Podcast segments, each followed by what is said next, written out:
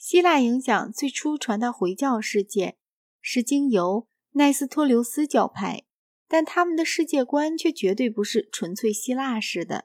公元481年，他们在埃德萨的学校为东罗马皇帝芝诺所封闭，以后其学者遂迁往波斯，并在那里继续他们的工作，但也不无受到波斯影响。奈斯托留斯教派重视亚里士多德，只是为了他的逻辑。起初，阿拉伯哲学家认为最重要的也就是他的逻辑。此后，他们也学习了他的著作《形而上学》和《灵魂论》。阿拉伯哲学家一般来说是百科全书式的，他们对于炼金术、占星术、天文学、动物学，以及对于举凡我们可以称为哲学的知识都感兴趣。他们被狂热与顽迷的群众以怀疑的眼光注视着。他们的安全多亏那些比较开明的王子的保护。值得我们特别注意的有两位回教哲学家，一是波斯人阿维森纳，一是西班牙人阿维罗伊。前者闻名于回教徒，后者则闻名于基督教徒中间。阿维森纳的一生是在人们通常认为只能在诗里才有的那类地方度过的。他生于波卡拉，二十四岁时去到基瓦。荒漠中寂寞的基瓦，以后去到克拉桑，寂寞的克拉斯姆海岸。他在伊斯巴罕教了一个时期的医学和哲学，以后便定居在德黑兰。他在医学方面甚至比在哲学方面更为知名。他对盖兰医学并没有什么争议。从公元十二世纪到公元十七世纪，他一直被欧洲人视为医学的导师。他并不是一个圣洁的人物，事实上，他非常嗜酒与好色。他受到正统教派的猜忌，但由于他的医术关系，却结交了一些君王。他曾因土耳其雇佣兵的敌意，不时遇到麻烦。有时他躲避起来，但有时又被投在监狱里。他著了一部百科全书，由于神学家们的敌意，在东方几乎被淹没，但在西方，由于这本书的拉丁文译本却颇具影响。他的心理学具有一种经验主义的倾向，他的哲学比他的。回教哲学家前辈更多的接近于亚里士多德，和更少的接近于新柏拉图主义。他像后期的基督教经验哲学家那样，曾专心于共相的问题。柏拉图说：“诸共相先于万物而存在。”亚里士多德有两种见解：当他自己思想时，他有一种见解；反驳柏拉图时，又有一种见解。这就使得亚里士多德在注释家前成了一个理想的对象。阿维森纳发明了一个公式，这个公式此后曾为阿维罗伊和阿勒贝尔图斯·马格努斯所重述。思维导致形式的一般性。从这个公式上看，人们可以设想他不相信离开思维的共相。然而，这种看法也还失之于单纯。类概念以及共相，据他说，同时在万物之前、在万物之中和万物之后。他对此做了以下的解释：在上帝的理解中，类概念存在于万物之前。譬如，上帝决定创造猫，这就需要上帝应有猫的观念，因而在这方面来说，这观念是先于个别的猫的。类概念存在于万物之中，存在于自然的事物之中。当猫已被创造，猫性便存于每只猫中。类概念存于万物之后，存在于我们的思维之中。当我们看到许多猫，我们注意到它们彼此之间的类似性，并得到了“猫”这一普遍概念。这种见解显然是有意调解不同的理论。阿维罗伊与阿维斯纳不同，生活在回教世界的另一端。他诞生在科尔多巴，他父亲与祖父都在那里做过审判官，而他自己也做过审判官。最初在塞北耶，以后在科尔多巴。起初，他研究神学和法律学，后来又研究医学、数学和哲学。有人认为他能分析亚里士多德的著作，而推荐他到哈里发阿布雅库布优苏夫那里供职。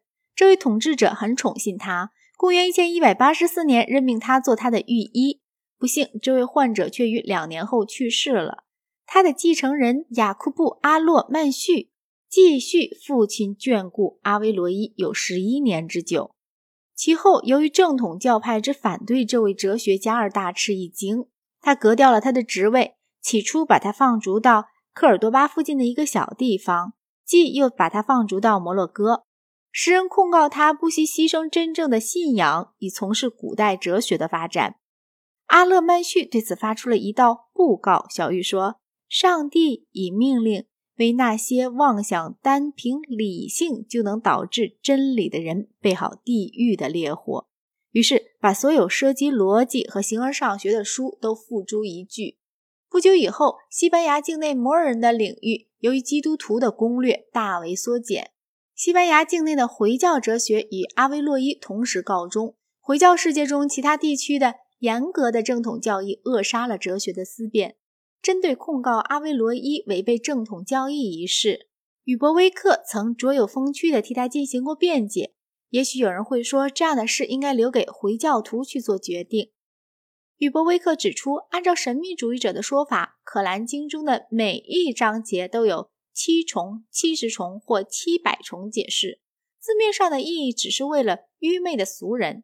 按此，一个哲学家之教训似无法与《可兰经》有所冲突，因为在七百重不同解释之中，至少必有一重解释理应适合这一哲学家的主张。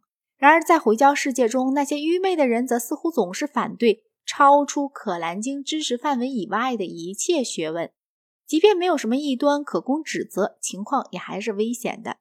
神秘主义者的观点即人民群众应按《可兰经》字面解释行事，而聪明人则无需如此，是很难赢得广大群众承认的。阿维罗伊曾致力于改进阿拉伯人对亚里士多德的解释，这种解释在过去曾过分的受到新柏拉图主义的影响。他给亚里士多德以一种对待一个宗教创始者般的崇敬。甚而远远超过阿维森纳给予亚里士多德的崇敬。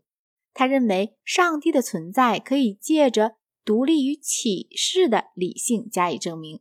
这种见解也曾为托马斯·阿奎那所主张。论及灵魂不死时，他似曾紧紧地依附于亚里士多德，主张灵魂不是不死的，而智性，也就是 nous 是不死的。然而，这并不足以保证个人的灵魂不死，因为。知性虽表现于不同的个人之中，但它却是统一的。这种观点自然受到了基督教哲学家的驳斥。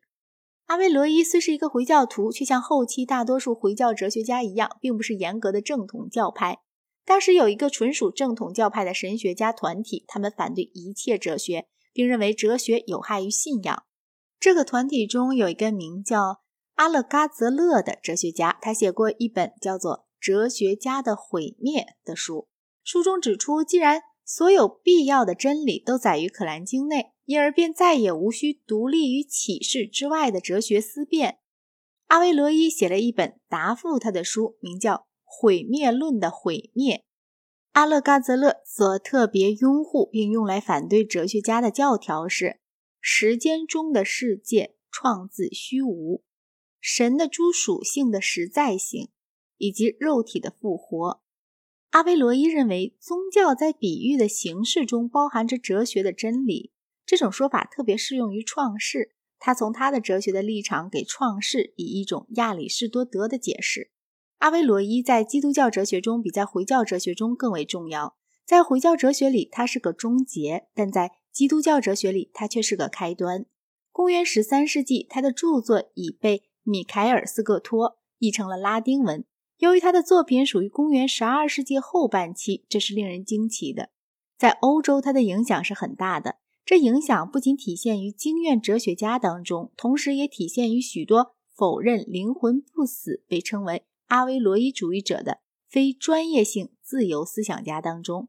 在职业哲学家中，特别仰慕他的人，起初多为弗兰西斯教团僧侣和巴黎大学中的一些人。但这个专题却要在以后的章节里加以叙述。